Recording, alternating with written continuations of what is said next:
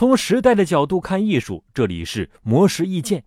随着经济发展水平提高，越来越多的企业或个人开始接触收藏艺术品领域。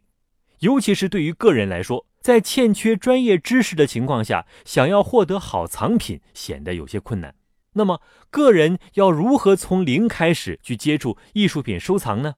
对此，北京七九八艺术区创始人、董事长王彦玲在一次演讲中分享了关于艺术收藏的三个建议。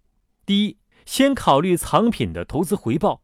王彦玲表示。人们在购买艺术品时，主要考虑两个原因：收藏或投资。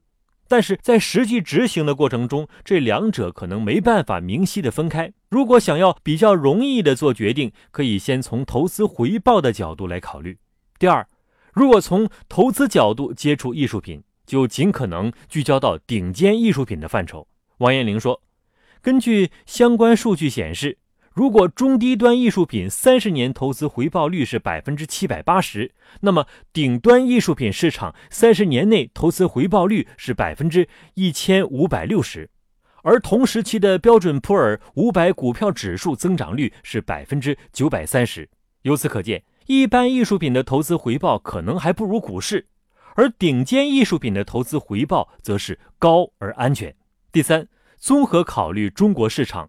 可以选择投资近现代艺术品，因为随着社会环境的发展变化，中国近现代艺术达到了创作的高峰，带来较高的珍品流通率，价格也没有到贵不可及的地步，而且未来还有很大的增长空间。简而言之，先考虑藏品的投资回报，尽可能聚焦顶尖艺术品，以及选择投资近现代艺术品，这就是王彦玲关于艺术品收藏的三个建议。以上内容由魔石意见整理，希望对您有所启发。